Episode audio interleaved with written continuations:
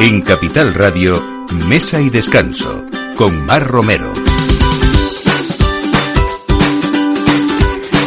Buenos días, estrenamos mes de julio y en esta hora, como cada domingo, les acompañamos a la hora justo del aperitivo, de la comida. Eh, supongo que estarán ahí unos en la playa, otros en la montaña, otros planificando vacaciones, pero bueno, nosotros lo que hacemos desde aquí, sobre todo en el verano, es sugerirles eh, ideas eh, de buena alimentación, de encuentros tanto en ciudades como en otros lugares para disfrutar de, del ocio. vamos a hablar de teatro en bodegas, vamos hablar de esos encuentros también madrileños. ¿eh? Vamos a dar hoy, no solamente vamos a hablar de vino como hacemos siempre en mesa y descanso, sino hoy vamos a hablar con un gran cocinero y un gran experto en cervezas también. Y bueno, al fin y al cabo esto es mesa y descanso, así que gastronomía, ocio, alimentación saludable y ustedes que nos escuchan cada domingo con este equipo, Miki Garay en la realización y quien les habla, Mar Romero. Bienvenidos a Mesa y Descanso. Mesa y Descanso con Mar Romero. Thank you.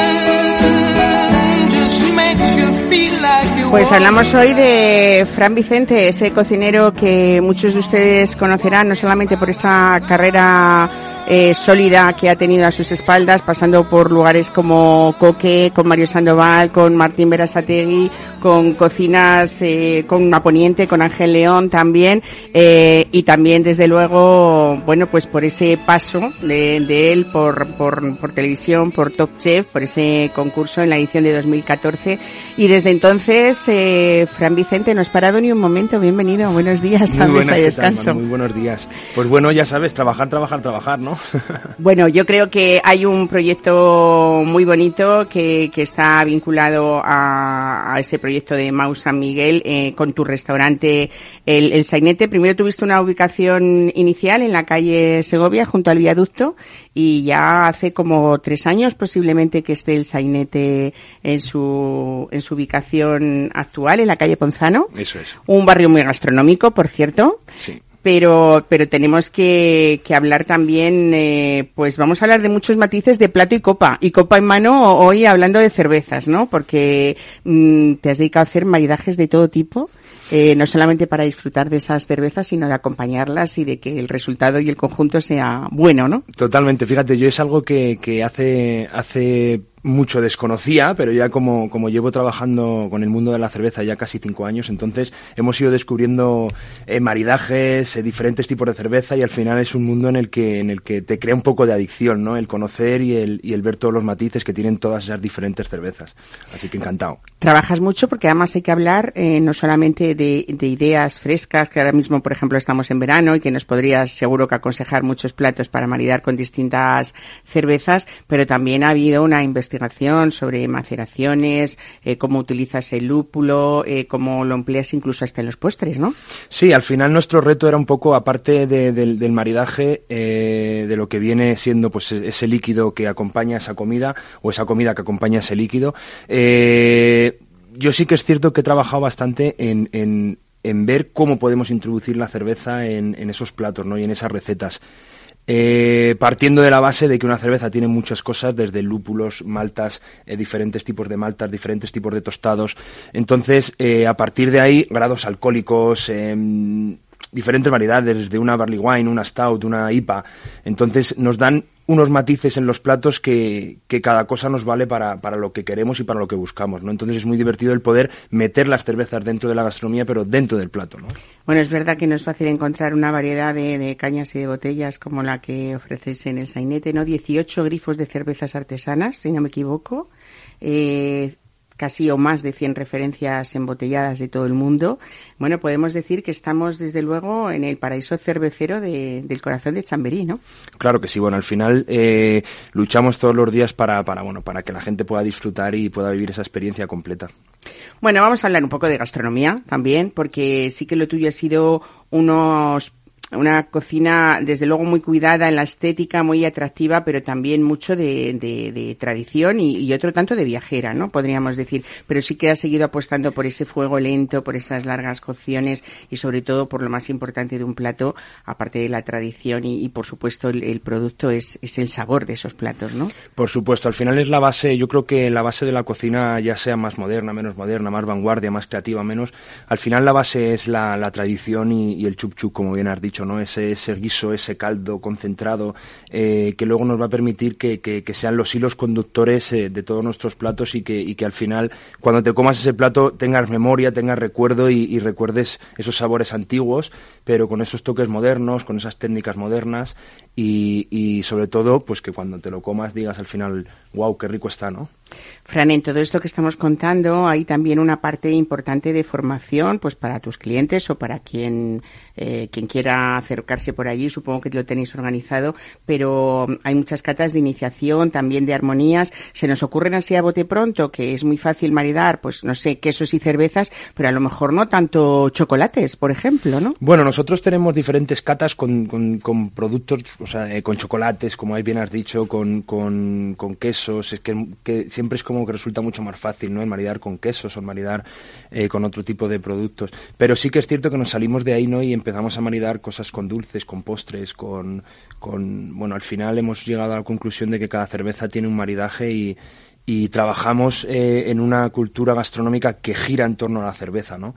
Y yo creo que al final eso es lo bonito y lo, y lo que te hay que poner en valor, ¿no? Que nuestra gastronomía gira en torno a la cerveza y que, y que toda la gastronomía que hacemos es para lavarla esa cerveza, ¿no? Entonces eh, es muy bonito trabajar diariamente con, con esos puntos de vista y con esos bueno, pues con ese punto de vista, que, es el maridaje, la formación, vamos a añadir ahora, si te parece, hablamos un poco de experiencias, de experiencias cerveceras y de ocio, porque mm, hay un nuevo punto de encuentro, aunque regresa ese patio Mau, como otros, otros veranos en Madrid. Esta vez ha cambiado de ubicación, está, o estará, bueno, está ya, porque empezó el 17 de junio de este mes pasado, recién pasado, y estará hasta el 20 de septiembre para todos los que estén en Madrid, se queden en Madrid y los que vengan también a veranear a, Madrid. Está en los jardines del Museo Lázaro Galdiano, en, en la calle Serrano, y ahí, mm, eh, bueno, has puesto y has volcado toda tu experiencia, toda esa cultura cervecera, la gastronomía,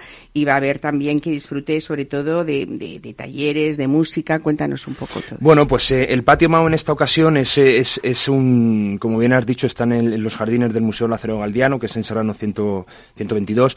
Eh, toda la gente que vaya va a vivir una experiencia única este verano porque al final el, sitio es, es, es, muy bonito y, como bien has dicho, eh, hacemos una gastronomía que va totalmente maridada con todas las, con todas las gamas de cervezas Mau que tenemos y, y, que dentro de lo castizo que podemos hacerlo también con ese punto de Mau Madrid, ¿no? Es, ese hermanamiento, como yo siempre digo, ¿no? De, de, de Mau con Madrid, pues hemos buscado el, el conjugar esa parte castiza eh, con también con esa parte eh, que se puede ofrecer a, la gente joven, a, unas personas que van muy a disfrutar y que son disfrutones y que se pueden comer un perrito con una salsa de mau barrica, que se pueden comer un san de salmón con una salsa de, de cero cero tostada, ¿no? Al final, como digo, siempre hemos trabajado mucho en incorporar esas cervezas a nuestras salsas, a nuestros, a nuestros, eh, bueno, a nuestros platos intrínsecamente, ¿no? Dentro de ellos y, y la verdad que, que yo creo que va a ser el sitio de moda del verano donde vamos a poder disfrutar de música, como has dicho, de DJs, de, gastronomía, de la mejor cerveza. Entonces. Has creado muchas propuestas, además. Has puesto algunos ejemplos, pero habría hasta 10 propuestas de, de cómo cómo disfrutar de este espacio no solamente gastronómico, sino que yo creo que va a ser también ese punto de encuentro, pues, pues para ir con, amigos o, con quien quiera, pero desde luego eh, va a estar dentro de esa programación estival de ocio de, de la capital madrileña. Hay una programación completa, el Patio Mau, que para quien nos escuche, eh, incluso pueden reservar mesa, se puede reservar mesa también, ¿no? A través de www.mau.es barra el guion patio Eso es. Si ponen patio mouse seguro que les va a salir. seguro. ¿eh? Y, y bueno, pues eh, decir un poco que eh, yo creo que es un acierto, sobre todo esas propuestas que tú has hecho, como decías, muy muy castizas, muy madrileñas, ¿no? Al final es mm, eh, mouse esa esa cerveza que todos conocemos o que cuando salimos fuera de Madrid vemos en algunos otros sitios, pues decimos, ay, mira, todavía tenemos aquí este puntito madrileño. ¿no? Totalmente. Bueno, eh, volviendo un poco al sainete de nuevo, eh, no solamente está esa carta de propuestas originales que vas cambiando, sino que hay unos menús eh, que tú propones directamente un poco para hacernoslo fácil y son dos, ¿no? Me imagino que van cambiando. Sí, en este temporada. caso vamos cambiando y son platos pues eh, o muy emblemáticos eh, en el que ya los tenemos sobre todo muy trabajados y que, y que sabemos que la gente va a disfrutar con ellos. Eh, y bueno, son menús ya cerrados en los que la gente los puede, los puede pedir y, y vivir esa experiencia ya cerrada con todos los detalles, ¿no?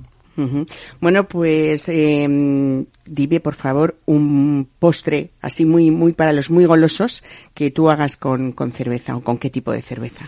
Pues mira, nosotros siempre, todas las temporadas de, de torrijas, hacemos una torrija con, en este caso, con una cerveza, con una Dirty Bastard de, de Founders, eh, y, y la impregnamos en esa, en, en- en esa cerveza, pero a la vez con, con punto cremoso, con nata, con tal. Entonces, es muy divertida y tiene esos matices eh, que se los aporta esa cerveza y, y la verdad es que siempre sorprende ese, ese postre. Eh, Frani, ¿hay algún plato de la carta que hayas dicho no puedo cambiarlo porque todo el mundo me lo pide y es un éxito siempre y ha hecho fieles? Pues yo creo, fíjate, si tuviera que elegir un plato así como muy de, de- de siempre, elegiría un arroz. El arroz cremoso de pato es uno de los, de los platos que, que siempre tiene que estar y no, no, no podemos quitarlo, ¿no? Porque la gente al final viene a pedirlo. El chili crab. El chili crab es un plato que lleva una salsa con muchas especias y un poquito picante, que también la gente eh, va, va por ello, ¿no? Incluso a lo mejor un postre, la miloja, la miloja de... Hacemos una miloja muy fina que, que también es uno de los platos y postres que, que nunca hemos podido quitar. Qué bien. Bueno, pues en el Senete podemos decir que, por supuesto, mucha creatividad, mucha libertad en muchas cosas, ¿no? Hay parte de imaginación. Bueno, y ese puntito de tradición que uno no debe de olvidar nunca, que si no, ¿no? Sin Claro tradición sí. no habría lo que, lo que tenemos hoy, pero también hay mucha gente que dice que en el Senete se empieza bien y se continúa igual y se finaliza mejor, ¿no? Ojalá. claro que sí. Pues nada, ahí estaremos en ese punto de encuentro seguro algún día, en este verano madrileño que nos espera, prometedor además. Fran Vicente, muchísimas, Muchísimas gracias, gracias. por Ahí estar os hoy con nosotros. En el patio Mouse espero y, y seguro que vais a vivir una experiencia súper divertida y lo vais a pasar genial. Así que. Muchísimas gracias. Fenomenal. Vale. Gracias. Mesa y descanso. Capital Radio.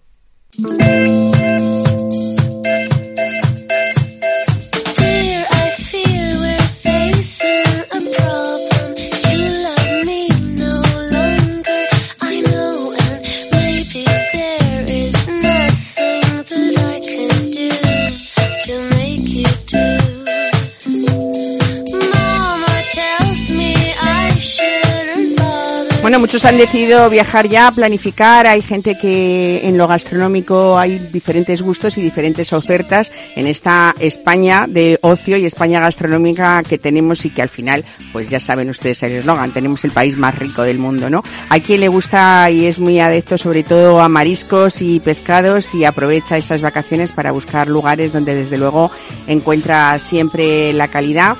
Hablábamos en, la- en el mes de mayo que se iniciaba la temporada de Zamburiña en las Rías Gallegas, pero esta temporada dura hasta el mes de septiembre.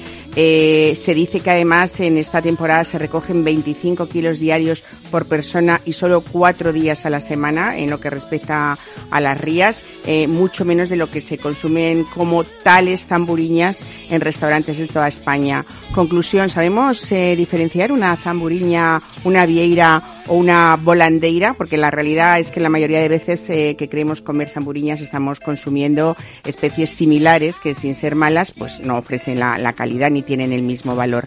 ¿Quién nos puede enseñar de verdad esto más de cerca? Pues hoy vamos a hablar con Manuel Otero, que es el propietario y fundador de Opercebeiro, eh, que nos va a explicar esta empresa gallega que se creó en, en 2001, especializada en la comercialización de pescados, de bivalvos, de mariscos y otros productos del mar gallego, siempre de primerísima calidad. Manuel, buenos días, bienvenido a Mesa y Descanso. Hola, buenos días, Mar, encantado. Igualmente. Bueno, es verdad que tenemos mucho desconocimiento, sobre todo en ese mundo de, de bivalvos. Estamos hablando de zamburiñas, pero podríamos hablar igual de navajas, ¿no? O, o algunos productos, eh, bueno, pues con eso que buscamos ahora mucho en verano, eh, con mucho sabor a mar y sobre todo disfrutando, pero uno de lo que tiene que aprender también es un poquito a diferenciar básicamente calidades, ¿no? Sí, pues como bien dices, sí, muchas veces eh, se, se cambian los productos, se le cambian los nombres, eh, como puede ser la volandeira y la zamburiña, que son dos productos eh, diferentes, la navaja con el longueirón, que también son otros dos productos totalmente diferentes. ¿Cuál es la mejor, la navaja o el longueirón? El longueirón es como más grande, ¿no? No, no, vamos a ver, eh, la navaja es un poquillo curva y el longueirón es totalmente recto. Sí. pero dentro de la familia del longueirón hay dos longueirones, el longueirón que le llaman viejo, que es un longueirón más duro y un poco más áspero, que ese es muy abundante, y luego está el longueirón fino, que ese sí que es equivalente eh, al, al, al sabor de la navaja, Pero hay muy poco, hay muy poca cantidad, y luego la navaja sí que ya está mucho más abundante en todas las rías. Sí, encontrar un longueirón es decir, por ejemplo, que estamos un poco mm, eh, disfrutando de algo especial, ¿no? También, o por lo menos escaso. Manuel, en el caso de la zamburiña o la volandeira o la vieira, habrá muchas personas que ya estén atentos. ¿Cómo podemos diferenciarlas? Pues eh, lo que también más abunda es la volandeira. Zamburiña hay en, en- pocas, en pocas zonas. Eh, no es que la volandeira sea mejor que la zamburiña ni la zamburiña sea mejor que la volandeira, siempre y cuando hablemos de producto gallego. Lo que sí hay es mucho producto foráneo que se le llama zamburiña. La diferencia entre la volandeira y la zamburiña es que la, la zamburiña es mucho más negra, eh, no tiene la gónada de color rojo, pero tiene un sabor muy, muy fino, ¿sabes? Tiene un sabor muy fino Mm. y, y la carne muy, muy, muy sabrosa. La volandeira es con la carne más pequeña, pero también tiene una finura. Lo que pasa es que tiene menos, menos bocado. Y luego la vieira, pues la vieira ya es de un tamaño eh, mayor. Ujú. Manuel, estáis eh, ubicados o Percebeiro en el puerto de Marín, en Pontevedra, y eso os permite estar a diario pues en las principales lonjas gallegas en las que compráis los, los mejores productos, ¿no? Comercializáis más de 300 toneladas anuales de pescados y mariscos y tenéis una clientela pues, pues muy amplia, ¿no? Como 400 establecimientos por toda España, ¿no? Eh, pues sí, estamos especializados en, la restauración, en los restaurantes, aunque, bueno, pues a, raíz de la pandemia eh, hemos potenciado la venta al particular, porque también se ha notado eh, un- una explosión de, de conocimiento eh, de cara al, al producto. Y, y luego recientemente también hemos abierto una tienda física en, en Madrid, en la zona de Bernabéu. Ajá. Bueno, estáis en el mercado de Chamartín, ¿no? Donde ofrecéis esa opción de, de comprar todos estos productos en el puesto de Opercebeiro para consumirlos en casa o incluso pedir que, que nos lo cocinen en el bar del mercado, que es la barra de Juan, ¿no? Exactamente, sí, allí puedes tanto hacerte tu pedido eh, para llevártelo a casa y que te lo elaboren eh, al momento, como puedes eh, comprarlo y degustarlo en la barra de Juan, que está justo enfrente, y, y tomarte un buen aperitivo o hacer una comida. Y si no, pues también hacer el pedido online directamente desde Galicia. Bueno, fenomenal. Oye, yo que te tengo aquí al teléfono voy a aprovechar también hoy para dar otra otra opción a nuestros oyentes, una opción gastronómica que me parece muy especial, que es el restaurante Farmacia de Guardia, que, que yo creo que para los amantes del marisco que viven en Madrid o que, o que están en Madrid, eh, estáis en el corazón de Malasaña también y desde luego ofrecéis, por supuesto, con esto que nos contando, no podía ser, mm, vamos, de otra manera, eh, la mejor calidad de marisco que, que traéis de estas, de estas lonjas. Pero también en este, en este restaurante hay un, un punto quizá, pues, pues más viajero, ¿no? Además de, sobre todo original, ¿no? Además de ese, de ese buen producto gallego. Eh, pues sí, el- la farmacia de guardia que está en el barrio de Malasaña, que la, la cocina la, es la cocina de Iñaki Bretal, eh, cocinero que tiene un restaurante en, Pontevedra. Sí, en el la de Aleña. ¿eh? Yo que tengo familia en Pontevedra y en Vigo, siempre voy a Eirado de Aleña y a esa tabernita que hay enfrente, porque realmente no solamente tiene un producto gastronómico estupendo, sino también unas sugerencias de, de una carta de vinos, eh, buscando pues esos pequeños productores que uno agradece que nos den a conocer en esos sitios, ¿no? Sí, sí, y lo hacen pues de una forma eh, diferente, siempre mm, sin sacarle protagonismo al producto, o sea, sin, Sin sin ¿no? enmascararlo mu- mucho. Allí al frente está Iván, Iván que es un chico también des- eh, nacido en Cambados, aunque tiene rasgos orientales, pero sí que es nacido en Cambados, que ha estado trabajando en el Eirado varios años. Iván Liu, y-. Sí. Y la verdad es que lo, lo hacen fenomenal, es muy recomendable. Bueno, entre Sobre los platos más, más afamados que tiene Farmacia de Guardia se encuentran los carneiros al natural, que es uno de los bivalvos más desconocidos y que aprovecho también para que nos expliques un poco eh, en qué consisten, sobre todo para, para quien vaya aquí que- y quien viaje a estas rías, que ese paraíso natural este año está al 100% y ya es muy difícil reservar, ¿eh? Para estas vacaciones. Sí, sí, la verdad es que este año se espera un verano muy, muy, muy explosivo, pero bueno, como también recientemente tenemos el AVE Orense, pues al final todo Galicia ya está muy bien comunicada. Eso es verdad. Sí, sí, sí. Bueno, pues háblanos, que, ¿cómo es que es el carneiro? Pues el carneiro mm, es un bivalvo, es un bivalvo que se puede decir que está entre una almeja y un berberecho, porque tiene textura firme de almeja, pero también tiene algo de sabor de berberecho. Eh, tiene, es prácticamente, es más grande que un berberecho, pero tiene las, eh, las rayas, las, los rasgos, los tiene, en vez de ser verticales, los tiene horizontales, los tiene al revés. Es un producto que vive en, en la arena pura, o sea, no, vi- no suele vivir mucho en el fango y, y en bastante profundidad. Y normalmente se suele comer crudo, porque al cocinarlo sí que endurece, salvo que lo cocines muy poco. Pues eh, Manuel, muchísimas gracias eh, hoy por, por acompañarnos, sobre todo por sacarnos de, de algunas dudas, Manuel Otero, y sobre todo por, por apreciar también esas diferencias de lo que es un producto de calidad con un experto como, como es, en este caso eres tú. Así que muchísimas gracias por la recomendación y gracias por enseñarnos un poquito más de, de esa, de esa gastronomía de- del norte que tanto nos gusta a los de interior. Muchísimas gracias. Muy bien, pues gracias a vosotros y os esperamos en Galicia. Muchas gracias, un saludo, hasta luego. Mesa y descanso con Mar Romero.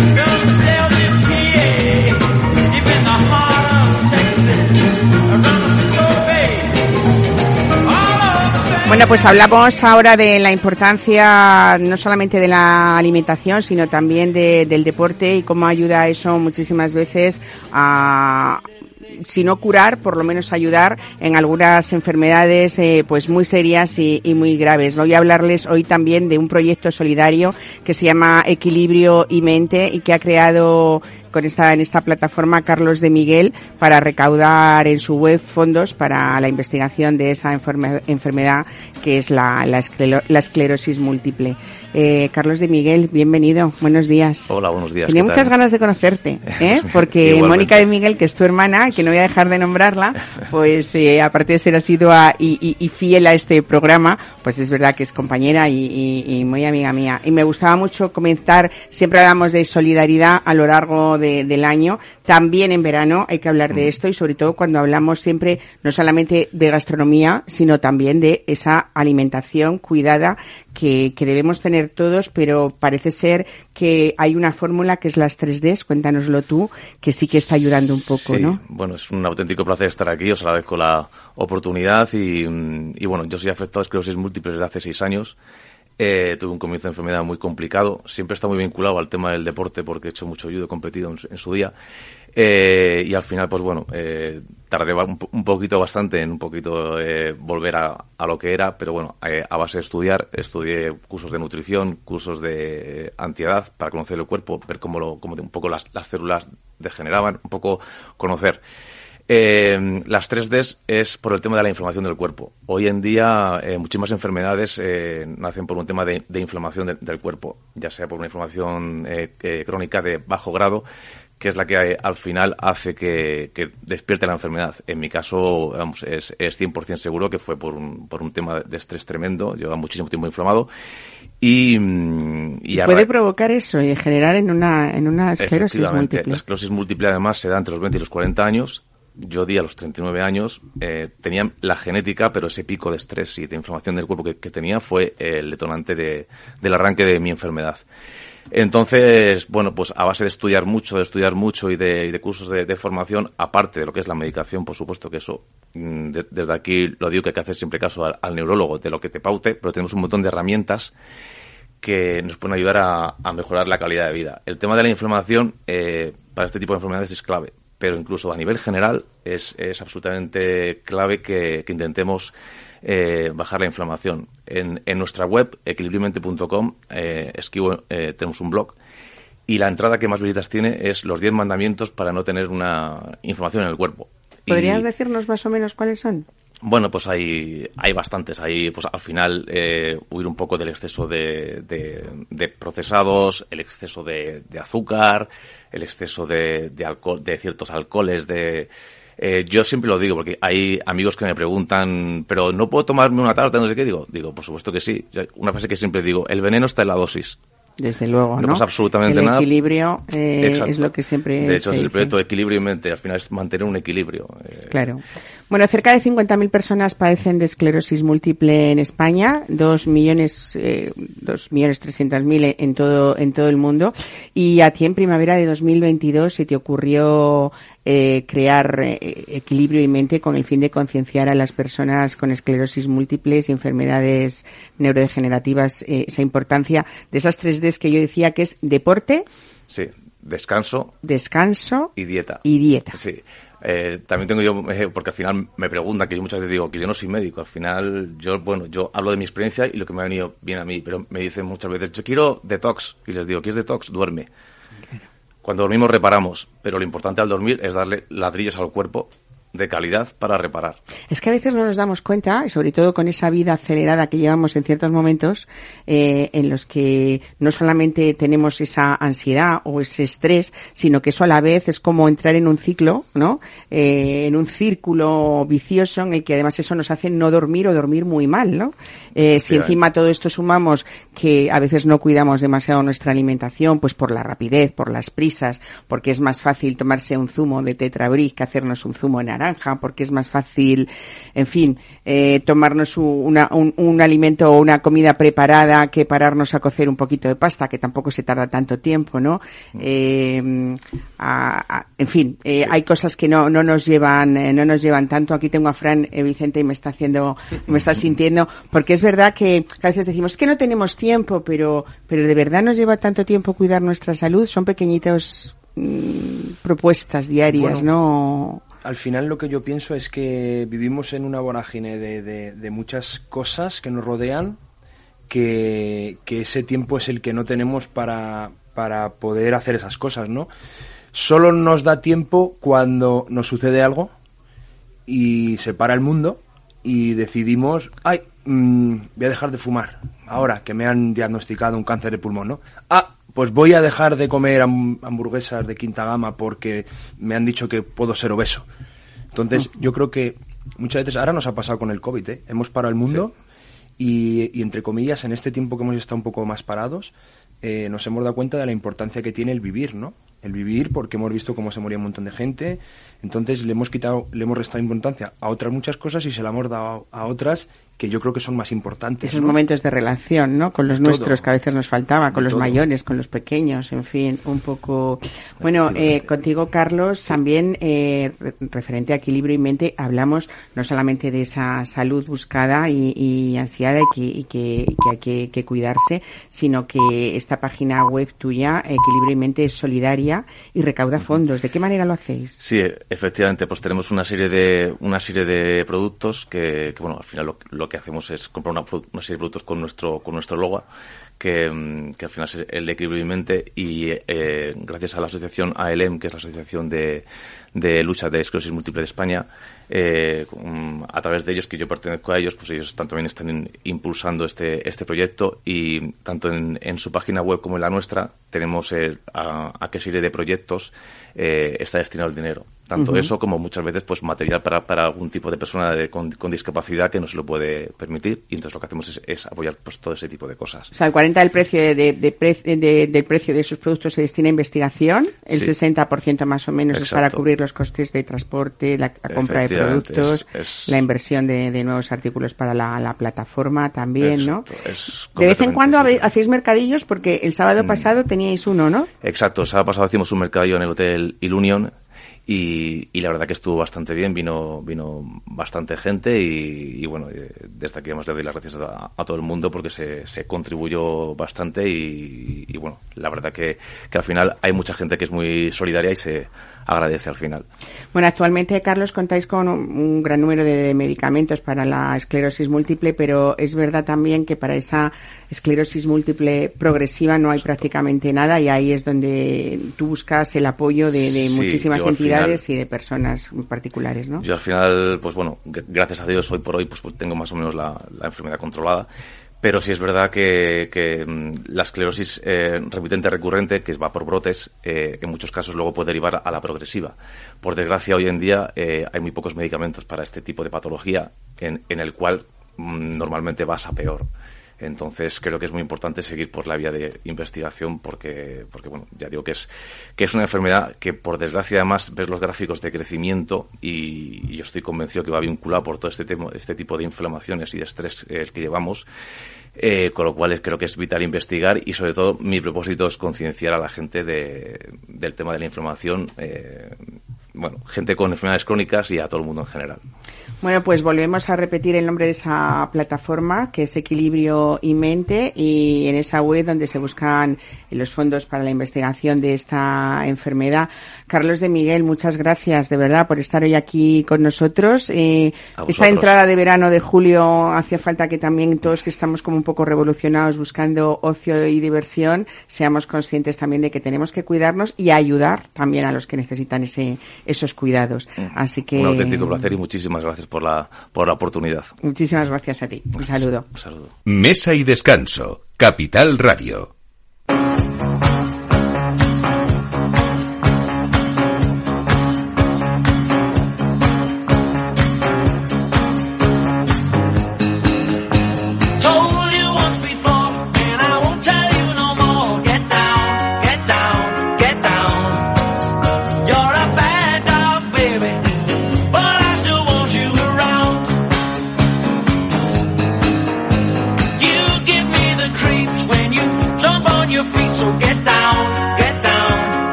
A little wine, was as happy as could be, happy as could be. Now I'm just like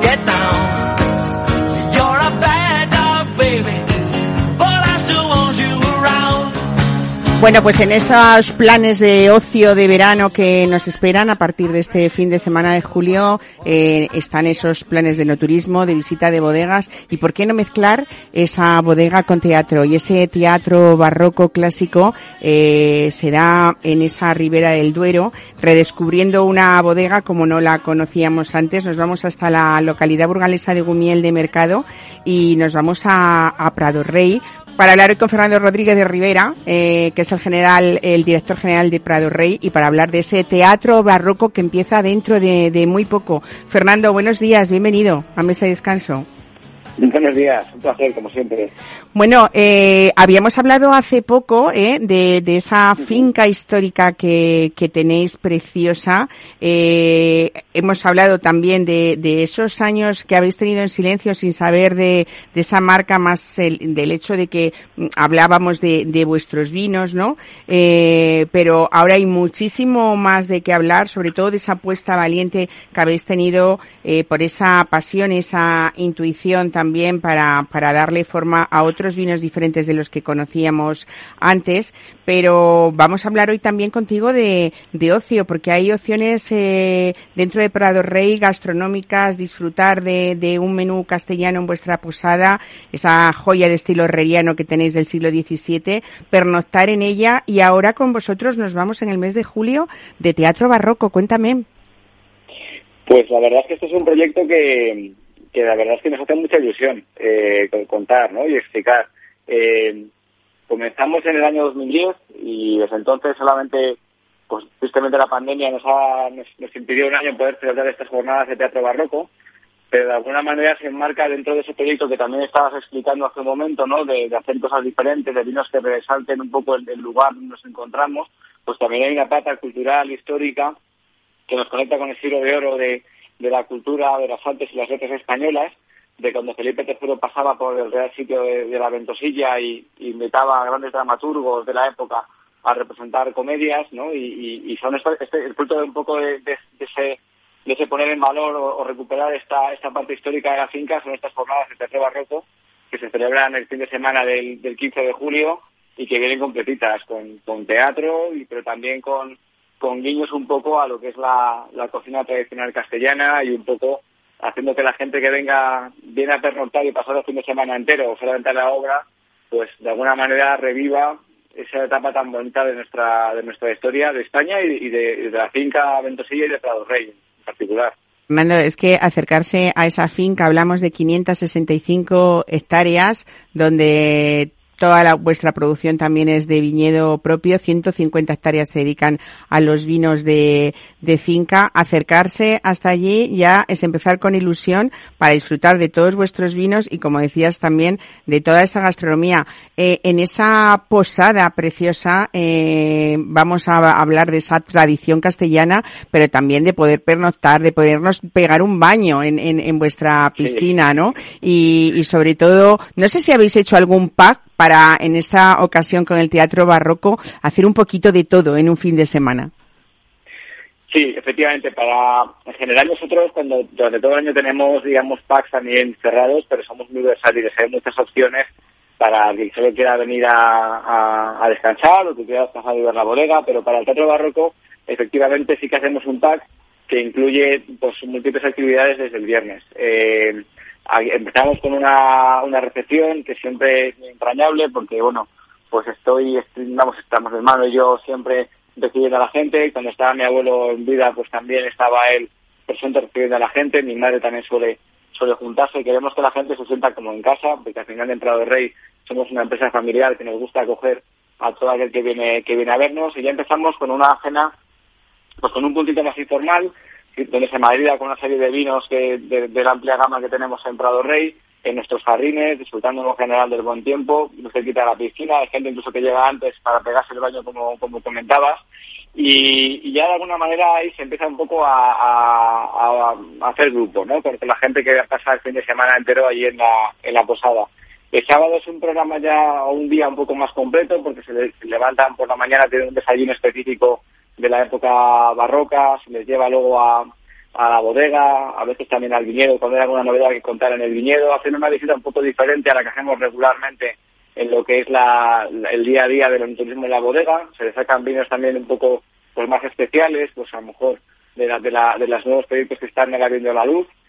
Se les lleva a comer un- una comida tradicional castellana Aranda, eh, o alrededores, ¿no? Depende un poco también del año. Buscamos mm, diversificar porque hay gente que repite, que no siempre va a llegar a los mismos lugares. Y también incluso algún guiño dentro de esa cocina castellana, un toque un poco más moderno. Y el plato fuerte viene el, sábado por la tarde cuando cuando se hace ya, digamos, pues eh, la obra de teatro. Hay un previo donde pues, suele haber algo de música barroca, actuaciones calle- callejeras, entre comillas, porque son el propio jardín del palacio, ¿no? Pero, pero un poco también que nos ya nos van introduciendo en el ambiente de la, de la época. Se ofrece un vino también a toda la gente que viene, que la, la- la obra está abierta a mucha más gente de la que se queda en posada. Y luego pues hay una cena de gala para los hospedados en la, en la posada, que bueno, pues realmente ahí eh, cada año nos cuesta más sorprender a la gente porque es verdad que, que bueno, pues pues eh, la cocina castellana es muy rica, pero son muchas jornadas ya y es verdad que, que bueno, pues hay que tener de imaginación, pero siempre acabamos sorprendiendo a la gente.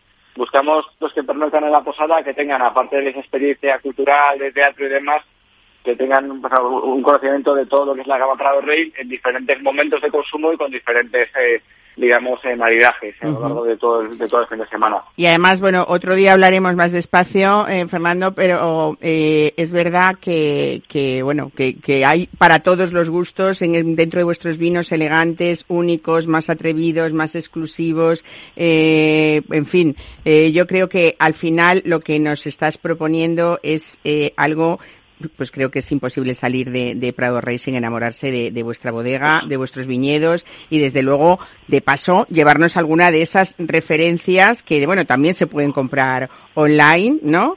Pero, pero yo creo que sí que hay vinos imprescindibles en esos proyectos diferentes que habéis hecho y con los que estáis demostrando pues toda la pasión eh, que habéis heredado de, de vuestro abuelo, tanto tu hermano Jorge Ah. como tú.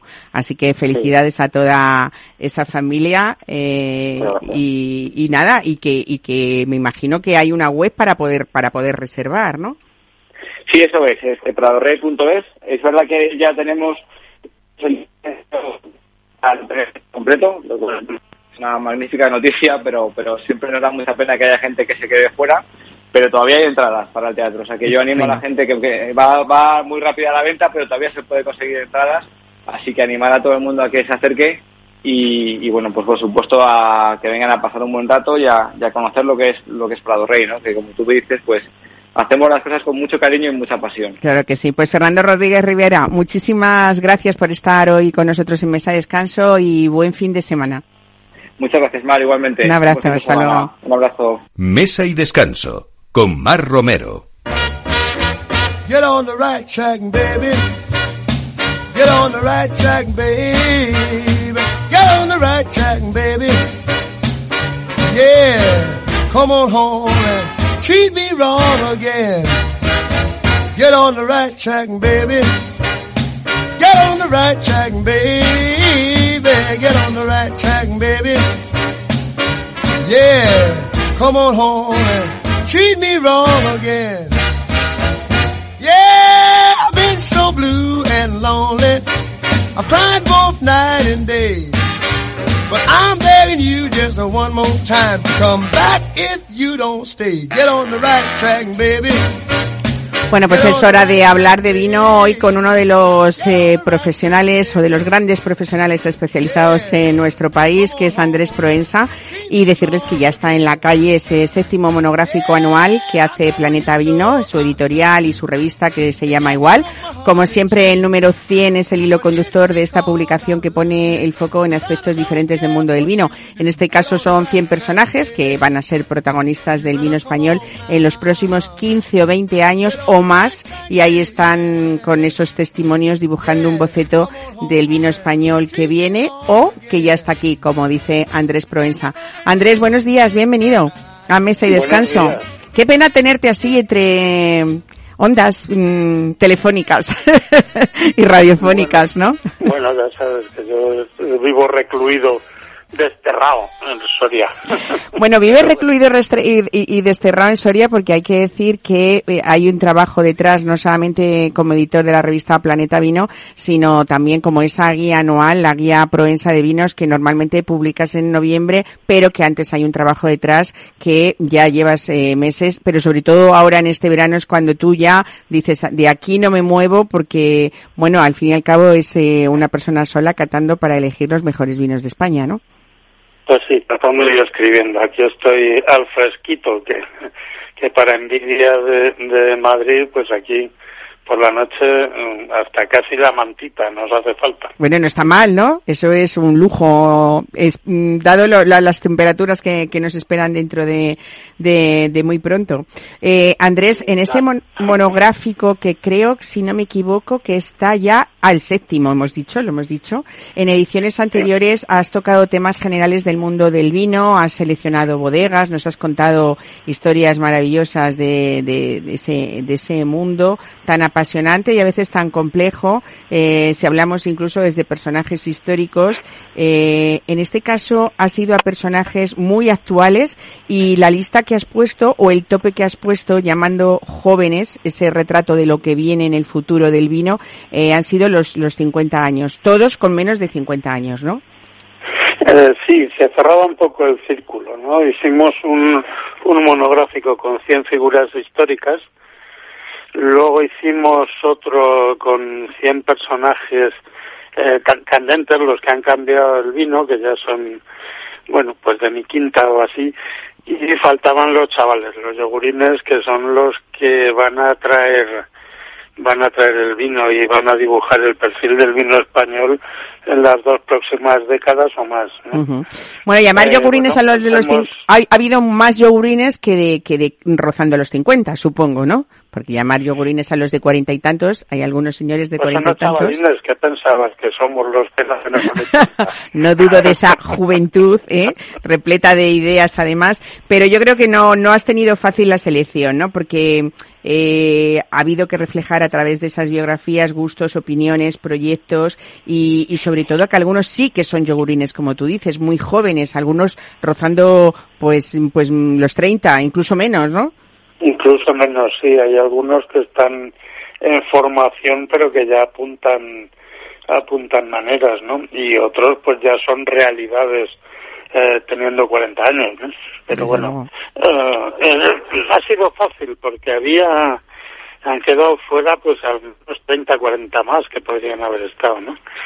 Eh, pero bueno, pues eh, pienso he querido tocar distintos aspectos, no solo enólogos, sino también eh, viticultores, eh, lo que englobamos en unas palabras más. Que es vinateros, que es más amplia que enólogos. Y bueno, pues, pues yo creo que ha quedado un panorama bonito y sobre todo hay que leerlo para ver lo que viene, ¿no? Las opiniones, lo que quieren hacer, los vinos que les gustan, que eso de alguna manera nos marca el color del cuadro, ¿no? ¿Has llegado a alguna conclusión viendo ese perfil biográfico de, de todos ellos y viendo cuáles son sus vinos preferidos? O, por ejemplo, la, la visión del mundo que ellos tienen en general de, de España y de las diferentes zonas? Bueno, pues la mayor parte hablan de paisaje, hablan de respeto al terreno, de respeto a la historia, a los ancestros, a las variedades autóctonas. Fíjate que hace 20 años estábamos embarcados todavía en las variedades internacionales y en los criterios, los perfiles de vino del Nuevo Mundo y ahora parece que vamos hacia, a través de sus opiniones, ¿eh? que vamos o que estamos en un territorio más autóctono en cuanto a variedades y más fresco en cuanto a perfil de vinos, ¿no? O sea, queremos recuperar que vamos a finura. recuperar lo que lo que se ha dejado de plantar desgraciadamente en muchos eh, casos en esa España vaciada de la que debemos eh, continuamente hablar para que eso deje de ser esta realidad y cambie y sobre todo que ese mm, ese título al que tú le has dado cuando abres eh, con el reportaje que haces siempre en cada monográfico, en este caso el título es Papá, quiero ser vinatero, eh, que, que son jóvenes que quieran dedicarse al vino, creo que es una eh, esperanza, podríamos decir, ¿no? Para ese mundo vinícola y para, y para ese mundo del campo, ¿no? Y de esas poblaciones donde el viñedo se arrancó en su día. Bueno, el vino de- históricamente ha tenido vocación colonizadora, ¿no?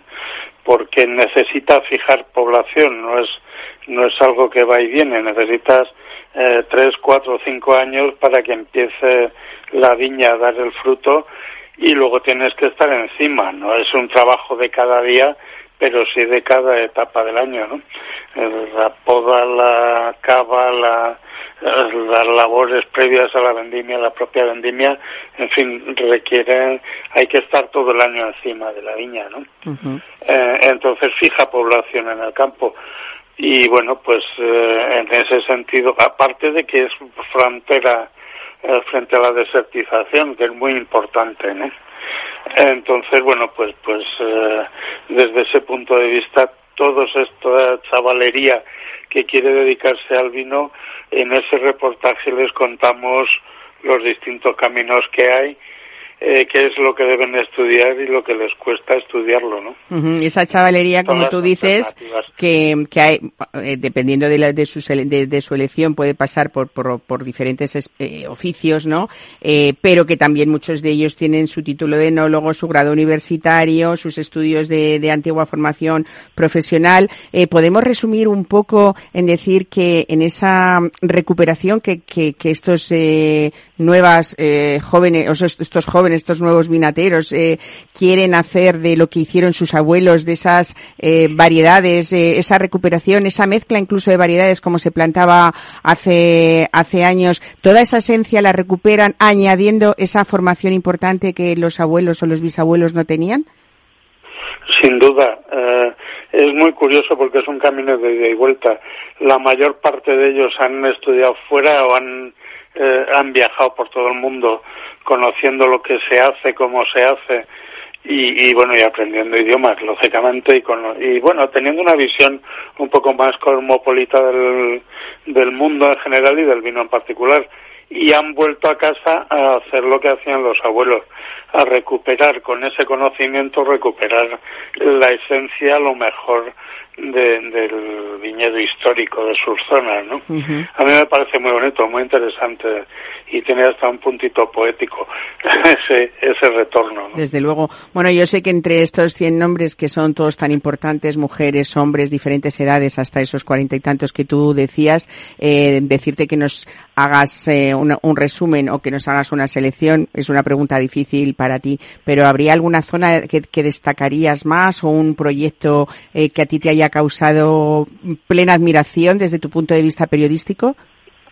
Mm, Bueno, destacan, bueno, yo- es que la mayor parte son gentes a las que hay que seguir. Entonces va a ser complicado seguir a 100 inquietos personajes que se mueven aquí y allá, eh, se mueven por el mundo, pues eh, bueno, pues por sus obras lo conoceréis. Entonces, pues espero catar los vinos durante durante mucho tiempo y poder contar eh, esa su peripecia, ¿no? Su historia a través de sus vinos. Entonces, yo no sé si habría que destacar algo, pero fíjate que muchos eh, les hemos preguntado cuáles son sus vinos favoritos, muchos miran al extranjero, por supuesto, muchos miran a su vecino cercano y hay muchos que están descubriendo el Jerez, ¿no? Los vinos generosos clásicos, me parece eh, muy interesante, ¿no? Y por destacar, pues mira, las zonas más activas son las que generan más más flores de este tipo, ¿no? Brotan eh, nuevos brotes, valga la rebusnancia. Eh, entonces hay muchos en Cataluña, muchos juveniles muy interesantes, hay muchos en Rioja y en general allá donde hay una tradición, pues surgen los retoños, ¿no? Muchos de ellos son eh, hijos de otros vinateros eh, que tienen la obligación de estar más preparados y de hacer mejores vinos, lo que no es fácil, ¿eh? Desde luego, porque de, eh, hay, hay padres que han dejado el pabellón muy alto, ¿eh? así que ahí tienen una labor importante por delante. Eh, bueno, mm, no sé si yo espero haber dejado entre tú y yo ese mm, grado de curiosidad para nuestros oyentes, para que sepan quiénes son esos 100 vinateros para, para el futuro. Hay una carta que, con la que tú cierras eh, eh, este monográfico que me encanta, que es la carta a los jóvenes sonólogos que firma José Hidalgo Togores, todo toda una institución de la enología española y, y bueno, eh, es un poco esa carta de esperanza, de ánimo y sobre todo de reconocimiento a esa juventud que viene haciendo las cosas muy bien, ¿no? Bueno, es nuestro sabio de cabecera y les da a los chicos, a los chicos que ahora son niños todavía, que los que vayan a meterse en este mundo les da sabios consejos, eh, que es lo que, de lo que se trata. Es lo que le exigimos a Pepe Hidalgo todo el rato. Bueno, pues este monográfico, 100 minateros para el futuro, mantiene también ese perfil habitual, que es una edición en, en tapadura. Desde luego habéis cuidado muchísimo, como siempre, esas fotografías, esa, es- esa manera de, de- de escribir que desde luego con, junto a tus colaboradores mantiene el perfil de lo que es esta revista especializada de Planeta Vino, que siempre enseña eh, y forma e informa y a pesar de todo también tiene un precio, a pesar de todo digo porque es imprescindible que tengamos en esa biblioteca de cabecera para los interesados en el mundo del vino, pues esta colección que va por, por la séptima ya, por el séptimo monográfico. Bueno, ¿no? hacemos lo que podemos. Con el libro entrando en máquinas nos contaron que nos habían subido más de un 20% el precio del papel. Y sin embargo habéis mantenido, ¿no? Todos esos, ese, bueno, ese precio que podemos decirlo, son, son 15 euros y que está a la venta en establecimientos seleccionados o directamente lo pueden pedir a través de vuestra web que es www.proensa.com, ¿no? Eso es, sí, son mantenemos los 15 euros, mantenemos los- la selección de 100 personajes o de 100 historias y bueno, vamos a ver, vamos a respirar hondo, ya estamos trabajando en el siguiente y la idea original es no subir el precio. El siguiente serán Pero- 100, ¿qué? ¿No lo sabemos todavía? ¿O lo, Lo lo tenemos dejamos? ahí un poquito en secreto.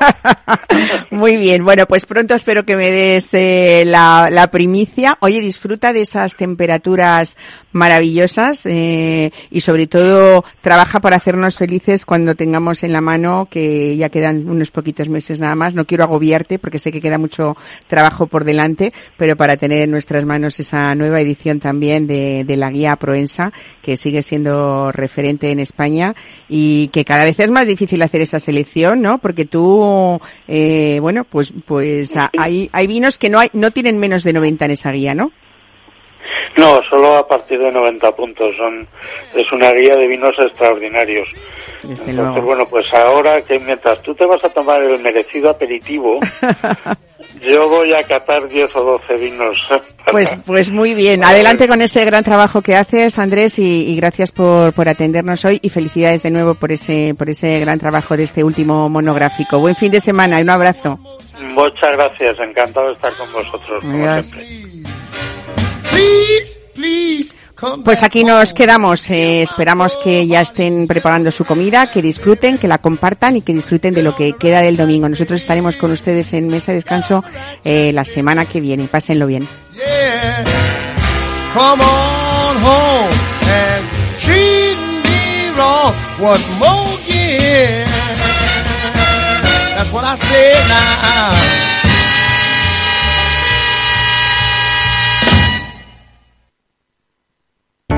Para personas inquietas, Capital Radio.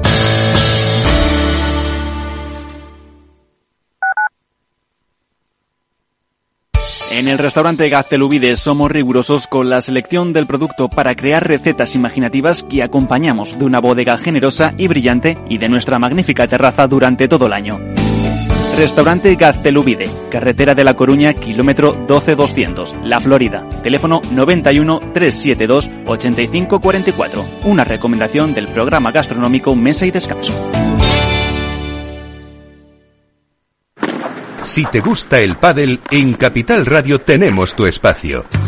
Todos los martes a las 22 horas saltamos a la pista para contarte la actualidad del World Padel Tour, los torneos amateur, las novedades de las marcas y toda la actualidad relacionada con el segundo deporte más practicado de España. Esto es Padel, los martes a las 10 de la noche en Capital Radio. Horno La Santiaguesa. Somos pasteleros y eso nos gusta. Utilizamos materias primas que nos hacen disfrutar y elaboramos todos nuestros productos de forma artesanal, sin sucedáneos, ni margarinas, ni grasas trans. Sabemos que las cosas buenas son importantes. Con el hashtag buscamos gente dulce. Taona San Onofre, calle Hortaleza 9, teléfono 91 531 8376 y Horno La Santiaguesa, calle Mayor 73, teléfono 91 559 6214. También nos encontrarás en el mercado de San Miguel, www.pasteleriasanonofre.com. Escucha cada jueves a partir de las 10 y 5 de la noche en Líderes Globales las entrevistas que Raúl Castro nos trae desde Florida. Personas inspiradoras de habla hispana que han destacado en sus actividades más allá de nuestras fronteras y que nos dejan sus enseñanzas y aprendizajes desde el punto de vista más personal. Líderes Globales con Raúl Castro en Capital Radio.